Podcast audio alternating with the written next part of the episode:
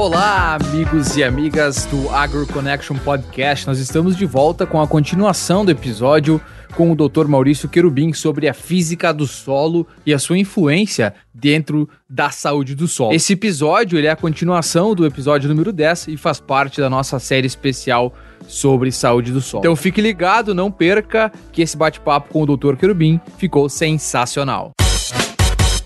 AgroConnection. A cada 15 dias, um podcast com informações que ultrapassam fronteiras e conecta você com o mundo agro. apresentação: Carlos Pires e Rafael Ramon.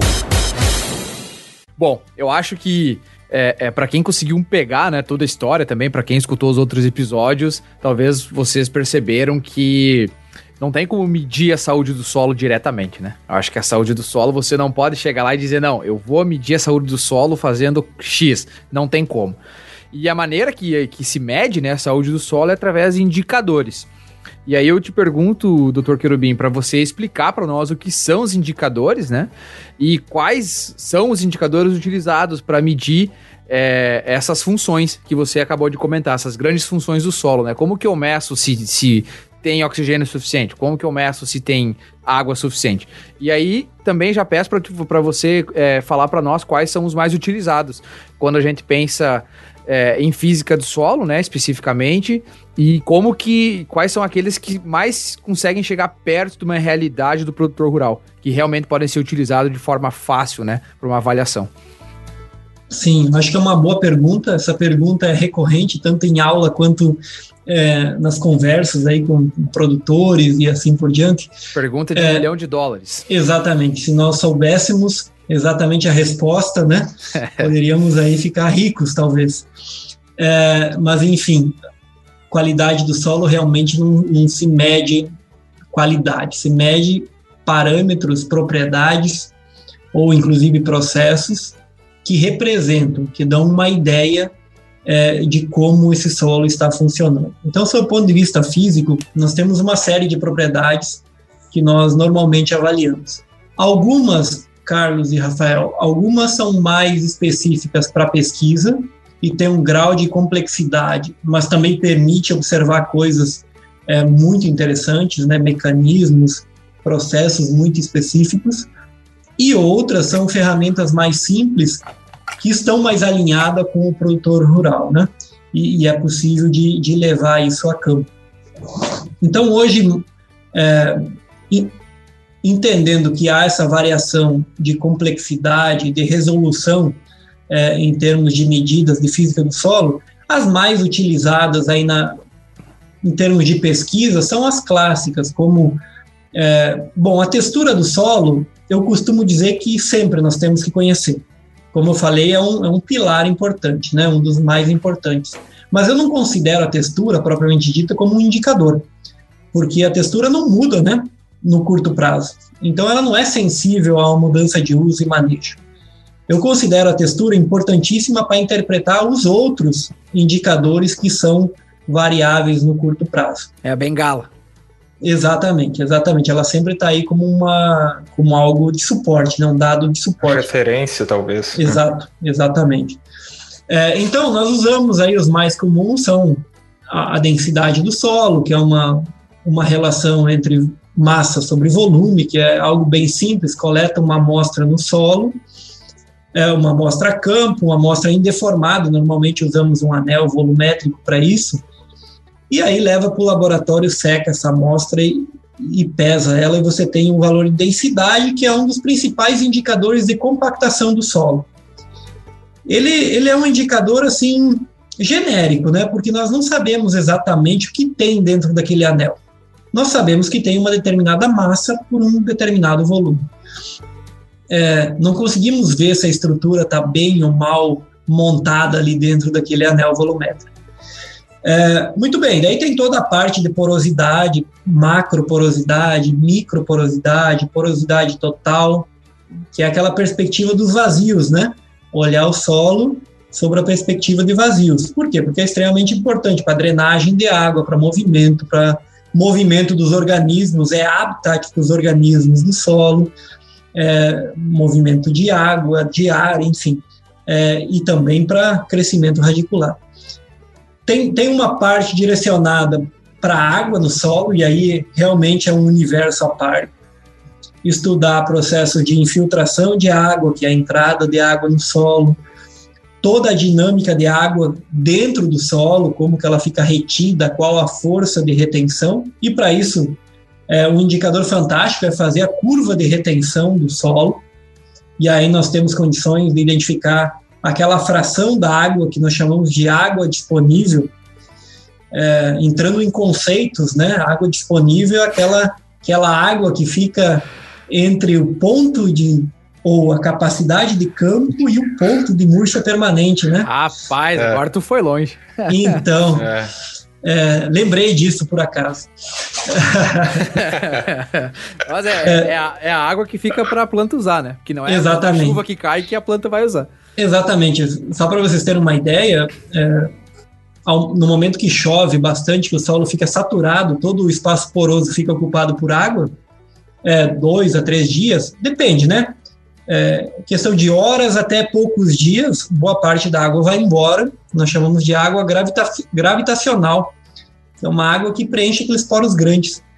E aí, enfim, é, a curva de retenção é interessante, só que ela é muito demorada, pessoal. É, Para fazer uma curva de retenção é três, quatro meses. Então, não é todo produtor que, que vai fazer esse tipo de avaliação. E por fim, as mais complexas, aí temos é, medidas como resistência do solo à penetração, que essa sim é uma, é uma medida que nós podemos levar a campo, é uma das mais utilizadas em escala, em escala de campo. Ver quão, é, assim, quão difícil é a raiz para a raiz penetrar naquele solo. É, é, mais ou menos isso que reflete essa medida. Tem os penetrômetros que, que estão no mercado por aí. E, por fim, algumas técnicas de imageamento visuais. Tanto aquelas, vou começar das mais complexas, tanto as mais complexas de tomografia, que são muito específicas, que permite fazer um raio-x do solo, entender exatamente como estão tá os poros, os agregados. Aquelas intermediárias, aqui na Exalc se trabalha muito, o professor Miguel Cooper, com micromorfologia, que é uma visualização 2D da estrutura do solo, tomografia 3D. E por fim, aquelas metodologias visuais. E aí nós temos várias, é, vários métodos. Eu costumo trabalhar aqui com um método chamado VES ou VES, que, que deriva aí do, do inglês, né? Visual Evaluation of Soil Structure, e, e, é um método que entrou no foi desenvolvido na Europa, lá na Escócia. A, a doutora, a professora Raquel Guimarães trouxe para o Brasil, adaptou junto com o professor Cássio Tormena, e a partir daí tem é, sido difundido. O Brasil é um dos países que mais aplica o VES em termos de pesquisa, e também a nível de produtor. Eu costumo dizer, então, de todos esses indicadores físicos que eu acabei de mencionar rapidamente, que a parte do VES, por exemplo, ou outros métodos similares que tem por aí, é, é, talvez é o método mais interessante a nível de produtor rural. E fazendo só um, um parênteses rápido, quando eu fui para os Estados Unidos, todo ansioso de trabalhar com qualidade do solo, eu levei aí 40, 40 e poucos indicadores de qualidade, dados, né? E o VES. É, vocês imaginam qual foi o único é, que eu tive a oportunidade de apresentar no dia de campo lá nos Estados Unidos? Foi, foi o VES. Foi né? o VES. É, muito bacana, o, muito bacana. É, o, o, o Doug, Douglas Carlin, quando viu, ficou bem, ele não conhecia, então ficou bem animado com o método.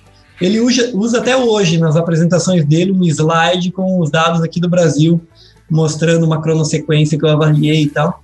E é bem bacana. Então, é um método que nós temos utilizado tanto na pesquisa quanto também para fazer a extensão e para o produtor fazer essa avaliação da qualidade física é, de uma maneira assim rápida, barata, praticamente sem, sem muito custo. Que bacana, uh, Querubim. E tu sabe que às vezes as coisas ficam na nossa frente, né? E às vezes não dá o clique. E agora acabei de me perguntar por que, que eu nunca usei o VES dentro de uma trincheira aqui nos Estados Unidos com produtores nos dias de campo que eu, que eu faço. Então, acompanhem o AgroConnection aí, que, que mais ou menos lá por agosto vocês vão ver foto aí de trincheira aqui nos Estados Unidos, porque, enfim, é o clique que falta, né? Uma, muito, muito bacana. É, exatamente. Fazendo verso. Fazendo verso. e assim, eu, eu, como sou um cara muito inquieto, né? Enquanto nós conversávamos aqui, eu fiquei pensando no que eu falei antes. Como é que eu vou explicar para minha avó que é física do solo? Eu acho que achei, talvez não o perfeito, mas dá para ter uma boa ideia. Eu falar, vó, para você entender a física do solo, pensa num pão batumado. Se o pão, se o pão crescer, o solo bom é o pão crescido. O solo é. que vai ser ruim para as plantas é o pão batumado. Então, pensa aí nessa diferença entre o ar que tem num pão crescido e que tem no pão batumado. Acho que assim ela ia conseguir entender um pouco mais. Eu acho que sim, é. acho que é uma boa analogia. Muito bom. Não, uh, puxando então de volta a brasa para a saúde do solo, você levantou aí diversos uh, parâmetros uh, de avaliação da física do solo. E você tem se destacado como um dos pesquisadores que mais publica artigos sobre saúde do solo no mundo, né? Então, quem, quem quiser ver um, um currículo aí para se apavorar, né, Carlos? É só acessar lá o. Para botar pressão. O do. É, para botar pressão é o látis do Dr. Querubim. Não né? fazem propaganda enganosa, hein? Não façam propaganda Não, enganosa. Muito bom trabalho, muito bom trabalho. É. E, bom, uh, dentre, dentre esses artigos, né, a gente uh, verificou aí que tem vários que falam sobre o uso de índices para avaliação da saúde do solo. Então, você pode falar para nós um pouco como esses índices, índices funcionam, os índices relacionados à física do solo também? Claro. Ramon, é, essa pergunta também é bem recorrente, sabe por quê? Porque como esse conceito de qualidade, saúde do solo é tão complexo, e tem tantas opções de fazer avaliação. Eu mencionei alguns, né? Mas tem tantas outras. Eu nem entrei em mecânica do solo, que tem uma infinidade de parâmetros, intervalo hídrico ótimo, que, que, que é um ótimo parâmetro o também. É, IHO, né? É, é, então, é, assim, em meio a essa, essa miscelânea, essa, essa, essa, essa lista muito, muito grande de indicadores, é, tem horas que, que é difícil de comunicar. É hora, tem horas que, que é difícil de você tentar traduzir essa informação de uma maneira mais clara. Então, os índices de qualidade do solo vêm com esse intuito: sumarizar as informações, simplificar as informações para se comunicar melhor com uma audiência, inclusive, maior. Então, é assim que eu entendo. É, é sumarizar uma 10, 15, 20 indicadores, medidas que você faz no laboratório, que cada um tem uma unidade diferente, uma amplitude, cada um, alguns são mais específicos, outros mais genéricos, é, que é difícil de uma pessoa, assim, de um produtor talvez entender, ou de você rapidamente passar uma mensagem. E o índice ele busca então sumarizar, sintetiza essas informações e existem vários procedimentos aí estatísticos e outros mais simples, inclusive, que nós temos usado, para traduzir toda essa informação num único número. E esse número normalmente varia de 0 a 1 ou de 0 a 100. E aí é fácil, Rafael, de você comunicar. Se eu falar para vocês hoje, puxa, eu fui no campo, fiz uma avaliação de qualidade do solo e aquela minha área de plantio direto deu um índice de qualidade de 95%. Eu acho que qualquer um, mesmo que não trabalha com solo, com qualidade, vai entender que 95% é muito bom, está muito próximo de um. Seria muito diferente de eu vir aqui e falar, olha, o pH do solo é 4,5, é, a densidade é 1,2, tem 12 minhocas por metro quadrado, a resistência à penetração é 4,5. Então, essas informações acabam não comunicando tão bem é, é para isso, viu? Na minha concepção, essa é o grande ganho de você utilizar um índice de qualidade do solo. Não, perfeito. E, e, isso vem muito bem a calhar, né? Porque o, um pouco do que a gente faz aqui, eu e o Rafael, no podcast, é tentar encurtar né, um pouco a distância entre a pesquisa e o produtor final, o técnico, o agrônomo que está lá no campo. E a gente sabe, a gente precisa ser honesto e, e entender que tem né, essa distância ainda. E, e os, os, índices, eles vêm para isso, né? Eles vêm para nos ajudar muito nesse, nesse encurtamento de distância. Assim como o VES, por exemplo, pode ser utilizado para isso, né? É uma sumarização de, de várias coisas. Exatamente. Se encaminhando para o final aqui, para a gente é, é, começar a terminar essa parte de, de informações técnicas, como que você vê, Maurício, as pesquisas de saúde do solo aí nos próximos 10 anos? Para que lado você acha que a gente vai avançar? Carlos, que pergunta difícil, né? Porque há, há poucos minutos atrás eu falei que nos últimos 10 anos se construiu 70%, 80% do que nós sabemos hoje. Como que nós vamos prever daqui 10 anos que a tendência da ciência ela está numa curva exponencial, né? Então, a taxa de, de produção de conhecimento está muito acelerada. Então, é, é assim, bem desafiadora pensar num futuro tão, tão próximo, mas também tão distante quando é uma área emergente assim, né? Mas eu, eu sempre falo, é, Carlos e Rafael, em alguns pontos chaves que eu acredito que nós temos que evoluir, é, que eu enxergo assim de, de oportunidades para nós evoluirmos, tanto na pesquisa quanto em termos de qualidade do solo como um todo, a nível de mercado mesmo, a nível de produtor de mercado. Tem alguns pontos chaves que eu elenco sempre. É, um primeiro ponto que eu elenco para nós ajudarmos na difusão de qualidade do solo e começarmos de fato trabalhar na propriedade sob o conceito de qualidade do solo, é termos um novo perfil de profissional. É, então, de nada adianta nós ficarmos aqui debatendo entre nós, é, todos temos uma formação acadêmica, se nós não transmitirmos isso de maneira clara para quem nós estamos formando, né? É, então, o um novo perfil de profissional, não mais aquele que entende só de química do solo, ou só de física, ou só de biologia. É uma pessoa que consegue integrar o conhecimento, ter essa visão um pouco mais holística, né? Esse é um primeiro ponto. Um segundo ponto que nós temos que avançar e vai e transcende um pouco a pesquisa é em termos de laboratórios. É, eu acho que nós temos uma dificuldade tremenda de atingirmos o produtor com uma avaliação de física do solo, de, de física do solo e também de qualidade como um todo, porque nós não temos como oferecer uma prestação de serviço para ele fazer uma série de análises. Então, é, eu fui questionado há poucos dias, poxa, mas o que, que você recomenda então fazer? Porque o laboratório não faz densidade, o laboratório não. Eu ia falar exatamente isso. É, é. A própria biologia do solo está começando algumas iniciativas, a IEDA é, comentou muito bem, né, da bioanálise, que, que tem treinado alguns laboratórios, mas ainda é incipiente do todo do potencial que nós temos para avançar. Já é um, um grande avanço, mas ainda temos uma, Tá é, engatinhando, né? É, temos um grande potencial. Então, esse é um segundo. acessível em termos de preço, né? Exato. Então, preço, metodologia, é, a própria coleta de solo tem que se especializar para uma coleta bem feita, sob o ponto de vista físico, biológico, transporte, logística. Tem uma série de coisas aí que nós precisamos evoluir. É, um quarto ponto é assim, é é inegável que nós estamos passando, nesse momento atual, por uma transformação de concepção em termos de modelo dos sistemas de produção. E aonde práticas conservacionistas, particularmente aqui no Brasil, têm sido debatidas diariamente, né, sobre várias perspectivas, e a qualidade do solo é uma perspectiva que congrega várias frentes. Seja uma frente de produtividade, seja uma frente de sequestro de carbono, seja uma frente de produção, entre aspas, produção de água, conservação de biodiversidade. Então, então eu, eu enxergo que nos próximos anos nós temos que avançar muito em entendimento sobre sistemas de produção mais diversificados que permitam melhorar essa qualidade do solo, né?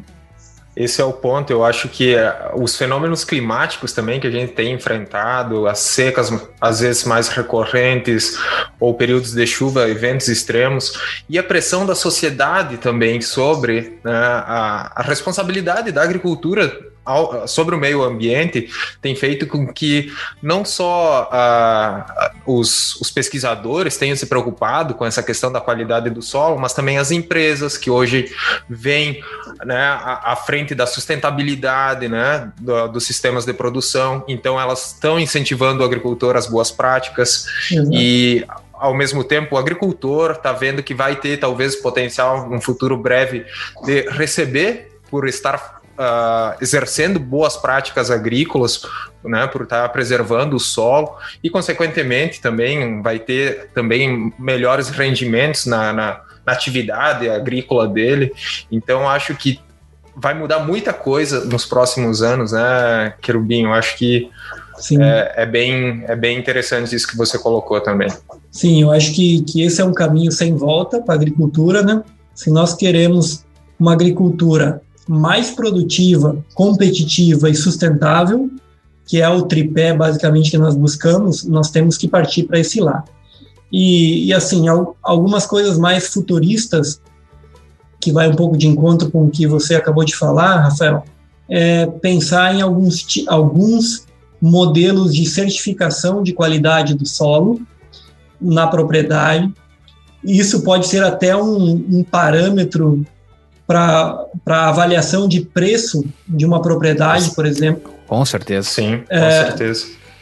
Poderia ser um parâmetro utilizado por agências de financiamento, por exemplo, bancos, numa questão de, de crédito rural e também de gestão de risco, Perfeito. porque um solo com alta qualidade ele tende a ter uma estabilidade, resistir a esses estresses, é, esses estresses abióticos que você acabou de falar. Então, uhum. é, pensa num, é, na gestão de risco, né? É menor, né? Então, você é, toda essa questão de de crédito rural, eu acho que, que poderia, de alguma forma, a qualidade ajudar nesse processo também. Sim. E... Até então era muito baseado na, nas características químicas e físicas, né? Qualquer financiamento que fosse feito. É, mas que... e quando fala em é. física, né, textura, Ramon? Né? É textura, é textura do solo, é, é muito simples, exato, né? Muito simples. É, muito, muito simples, simples, sim e com análises grosseiras, eh, geralmente, né? Somente com base no teor de argila, né? Sim. E que é feito. Então, é, com tem muito para melhorar. É, re é, realmente, realmente, e, e, assim, sem um critério muito bem definido para coletar essas amostras Exato. e representatividade, enfim, tudo isso. Uhum. E só para finalizar, então, agora falando de pesquisa, então tudo isso é mercado, né? Mercado, produtor, formação que nós temos que ficar muito atentos. E, e um último ponto na pesquisa, acho que temos várias é, avenidas para explorar, seja identificando novos indicadores, seja entendendo os indicadores que nós já, já conhecemos um pouco, é, fazendo uma melhor associação entre uma propriedade ou entre um indicador e uma função do solo, como traduzir essa informação, isso é bem técnico, né? Mas é, para quem, quem tem um pouco mais de familiaridade no assunto, sabe que é um desafio muito grande. É, identificação de indicadores para justamente levar até o produtor. Então, conjunto mínimo de indicadores é importantes para fazer no campo. Acho que são algumas das oportunidades que nós temos aí para os próximos anos. Você está ouvindo AgroConnection. E eu vou adicionar uma pergunta aqui que eu acho que é o que, é o que, eu mais me, é o que mais eu respondo aqui nos Estados Unidos. Como que eu relaciono, Querubim, indicadores né, de saúde do solo ou qualidade com produtividade? Sim, essa é uma pergunta muito boa e o produtor está interessado nisso, né? É, como que eu faço essa correlação? E muitas vezes não é direta, né? Muitas quase vezes, sempre. cara, quase sempre não é direta. Aí nós ficamos assim meio chateados de pegar e calcular um índice bem robusto e aí ele não se correlacionar muito bem com produtividade, né? Mas é porque a produtividade ela é regida por uma série de fatores, não somente o solo, né? Então tem o clima, tem as pragas, tem, tem a própria mecanização. A genética, né? A genética, enfim, tem uma série de fatores que influenciam e também é, muitas vezes você está produzindo mais às custas do solo. Então você está degradando o solo para produzir mais. E aí as coisas não conversam muito bem na hora que você faz aquele gráfico de correlação e tudo mais. Por isso tem que ter um olhar um pouco mais clínico aí nessa, nessa correlação. Buenas. E, e, eu acho que é importante a gente falar aqui, né, que o Brasil é um exemplo, né, de manejo conservacionista. É, o Brasil hoje talvez seja o principal país no mundo é, que trabalha, né, com práticas é, de plantas de cobertura, de plantio direto. Plantio direto hoje não se discute mais no Brasil, né? Isso já está já tá batido. Então o Brasil é um baita exemplo é, é para ser seguido. Muito bem, agora a gente quer saber, é a nossa terceira parte, né, o nosso bate-volta, a gente quer saber quem que é o doutor Maurício Querubim sentado no sofá de casa ou conversando com a mãe. É mais ou menos isso, a gente quer saber o dia a dia. O que ele faz antes das 8 da manhã, depois das 6 da tarde, apesar de que a vida não é, não é por aí, né, às vezes a gente tá lá de noite trabalhando, mas é mais ou menos essa ideia, acho que tu, tu conseguiu captar, né. É, claro. para começar, uma experiência inesquecível. Eu acho que foi essa, essa experiência nos Estados Unidos. Acho que para mim essa, essa oportunidade de viver num país é, diferente, de língua diferente, de costumes, de clima, é, e particularmente é, uma referência para mim na minha área de pesquisa, para mim foi é, a experiência que eu carrego comigo como a mais transformadora na minha carreira e na minha vida como um todo, né? Bacana. E um sonho profissional? Olha, eu acho que sonhos nós temos vários, né? Mas eu acho que eu estou vivendo um sonho, que é lá daquele início de, de começar uma trajetória acadêmica e hoje estar na condição de, de professor, acho que já é um, uma espécie de sonho realizado. Então, estamos vivendo o sonho dia após dia, apesar de que não é um sonho só de, de coisas boas, né? O dia a dia é bem complicado, mas acho que é isso, é é contribuir, é estar numa instituição importante como a Exalc, é, até para os colegas ouvintes aí, a Exalc há vários anos, né, ela é classificada como a quinta universidade, ou a, ou a USP, né, e, e representada pela Exalc, que é a parte das agrárias, como a quinta universidade do mundo, né, nessa área Sem das dúvida. agrárias. Então, tem um, um reconhecimento e, e uma e uma espécie de desafio também de, de, estar na instituição. Então, esse é um sonho diário, assim, que nós vamos construindo, formação de pessoas e desenvolvimento da área de pesquisa nossa. Muito legal. E a gente aqui nos Estados Unidos, a gente olha muito para a Exalc, né? Exalc, sem dúvida nenhuma, é, é, exemplo, é um ícone, né? É, na parte das agrárias no mundo inteiro. E um hobby? Olha, eu gosto muito, é, vou, vou reformular. No passado, eu gostava muito de jogar futebol, porque é, a shape, né, o nossa, a nossa estrutura, já que estamos falando de física do solo, é, tá a, estru? É, a estrutura física permitia é, correr atrás da bola. Né? Hoje está muito mais, o hobby principal é assistir futebol. Que então bacana. eu gosto muito e particularmente de um time aí do nosso Grêmio, é, lá Porto Alegrense, que é, que é o time do coração. Graças a Deus, mais é. um gremista nesse podcast. Aê. Tava difícil, tinha só dava colorado, tava começando a ficar preocupado. Você tem que selecionar melhor o público de vocês, então. É. É, Beleza, vamos lá. Comida preferida? Ah, acho que churrasco, né? Todo gaúcho aí tem, tem. Não pode pensar muito nessa resposta. Sem discussão, tá? Tá consumado. E teu lugar preferido, Querubim, onde você gosta de estar? Puxa, é uma boa pergunta, viu? Não pensei muito sobre essa pergunta. Eu acho que hoje em dia talvez seria estar na universidade, já que faz mais de um ano que, que, que, eu estou em casa fechado. Se fosse um ano atrás, eu diria ficar um pouco em casa, tranquilizar, né? É, não sei, eu acho que não tenho um lugar preferido. Eu acho que eu gosto também de, de ir para o Rio Grande do Sul quando eu posso, né? Cada vez mais difícil, mas sempre que possível, estar lá na casa dos meus pais, enfim é, aproveitando um pouco aquele ambiente gaúcho lá que, que é muito bom. Que beleza. E o lugar mais legal que você já visitou? Ah, eu acho que o lugar mais legal que eu, que eu visitei foi o Japão, Tóquio e, e arredores, né? Eu tive uma oportunidade, nós viajamos para o Japão, eu e a minha mulher, em, em 2018, por um, a trabalho, né? Eu fui a trabalho para estabelecer uma cooperação científica com um colega lá da Universidade de Tóquio e o Japão, pessoal, é assim, quem já teve a oportunidade de ir para um país asiático, acho que como um todo é, é muito diferente. Muito, muito diferente. A começar pela língua, pelos costumes. E o Japão, assim, é, é um nível de organização, é um nível de, de seriedade e educação que, que, sem dúvida, não à toa é essa potência que é, num, numa, numa região muito restrita geograficamente, com uma dificuldade topográfica e, enfim, muito complicada e, e são expoentes né, em várias áreas. Então, o Japão, para mim, foi uma viagem muito legal, muito bacana. Que, que, bacana mesmo, bacana saber sobre o Japão. Agora fiquei, fiquei com vontade de ir para o Japão. Nossa, só complementar então. Tóquio é a maior, a grande Tóquio é a maior metrópole que nós temos no mundo, 38 milhões de pessoas, né? Nossa. E vocês acreditam que eu não vi engarrafamento em Tóquio? Então, é, para quem está próximo de São Paulo aqui, que tem a grande São Paulo mais ou menos 20, 22 milhões, metade. É, e esse caos, lá eu não vi isso. Transporte público, assim, absurdo, absurdo. Tanto é que o, o professor de lá, ele não tinha carro, porque ele disse, ah, não preciso de carro, né? E, e consegue fazer tudo.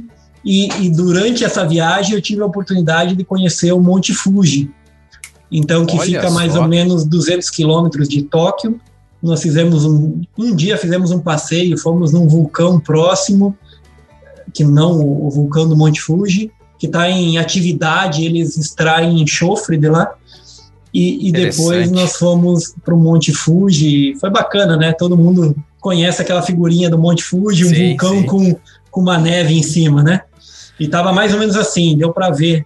Tivemos sorte, porque parece que é assim, 30% dos dias dá pra, você consegue ver o, o Monte Fuji. E no dia que nós fomos, nós conseguimos ver e tal, tirar umas fotos bacanas. Que bacana. E quando tu tá viajando pro Japão, que tipo de música tu escuta? Qual é a tua preferida?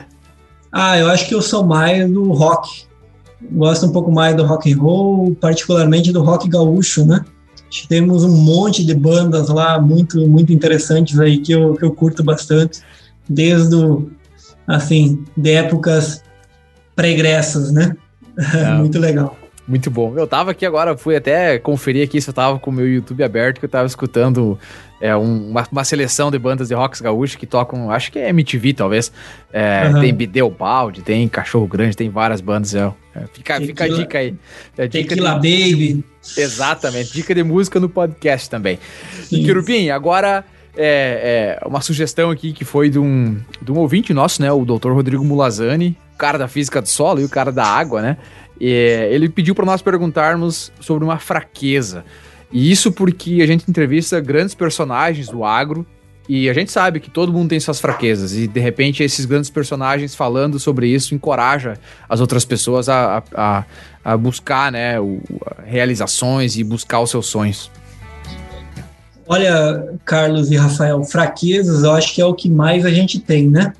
A gente tenta esconder, tentar superar, tentar é, minimizá-las, mas nós temos várias e eu particularmente muitas, né? E assim, poderia listar muitas, mas pensando mais profissional, né? É, fraqueza, por exemplo, ansiedade de, de ficar se preparando, nervosismo.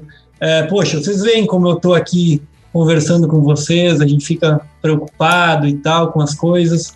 É, limitação de idioma, né?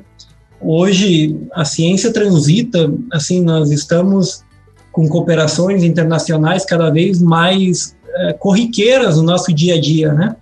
Então, puxa, apesar de eu me comunicar assim minimamente em inglês, por morar nos Estados Unidos, escrever em inglês, mas é diferente de você ser nativo na língua, fluente, né? Ou passar mais tempo num país é, de língua inglesa. Então, é, é um desafio particular, assim, me desenvolver mais no inglês e em outras línguas, né?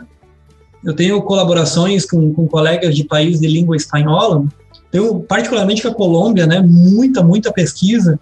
E, assim, eu não falo espanhol, eu entendo e tal, nós conseguimos trabalhar de forma tranquila, mas eu acho que o aprendizado de outras línguas é, nos levam a outro patamar.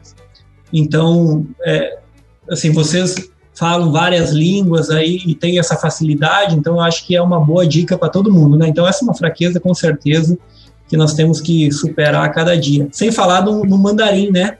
Que, é mais que logo, esse ainda, né? Esse sim é. E Quem logo, tiver, logo tá na frente. É. exatamente.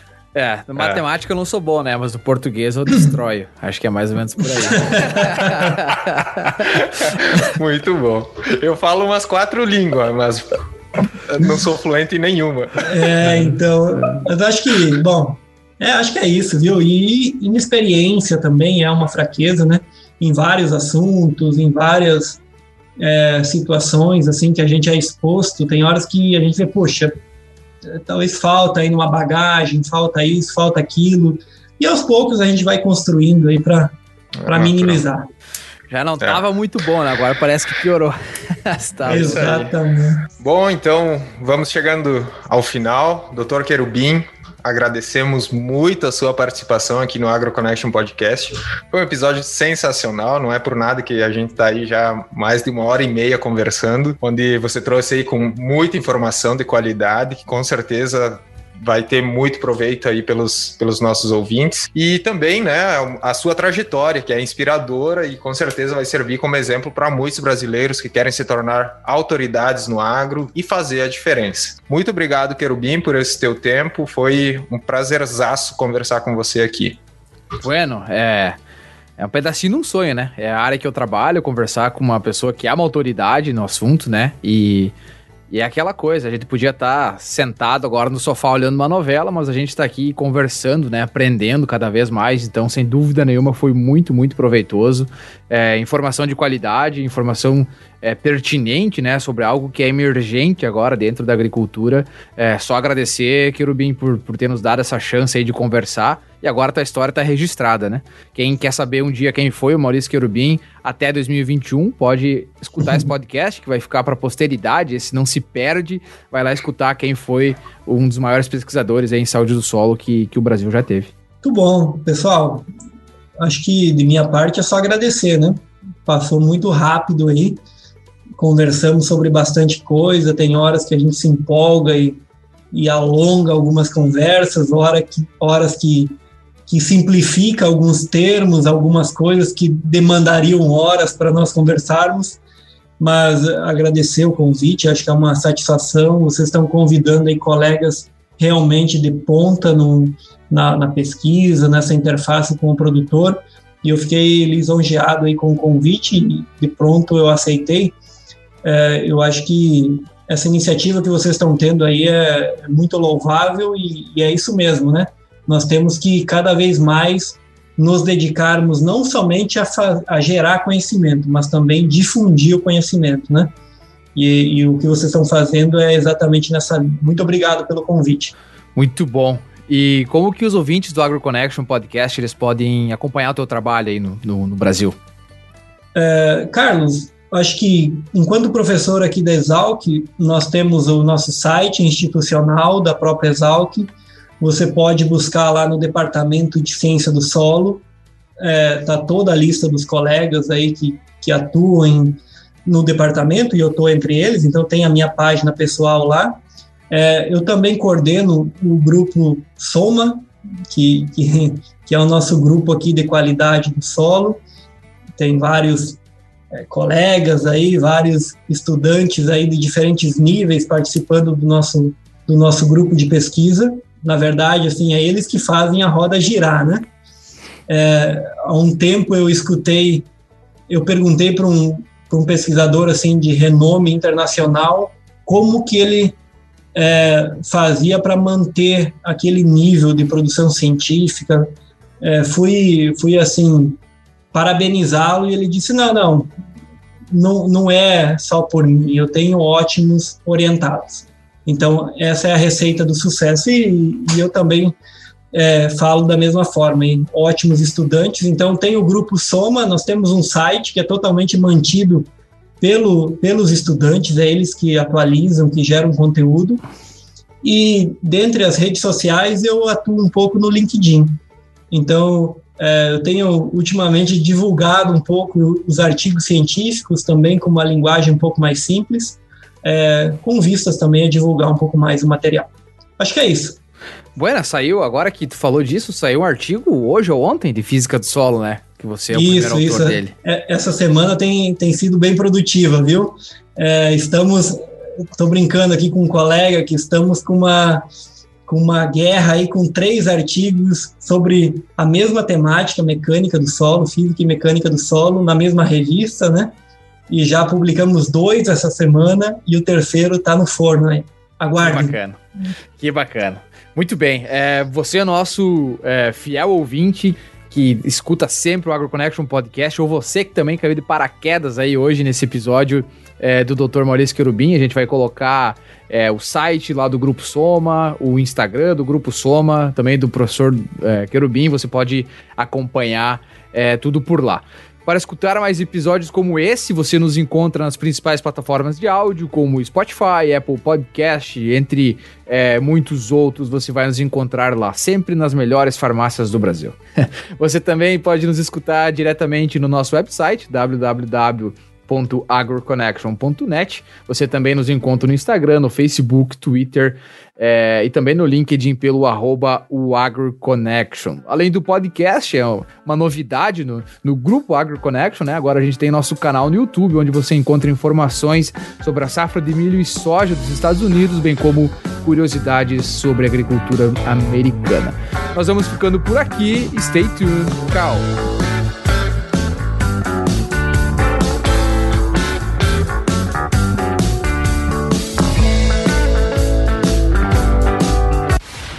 Agro Connection.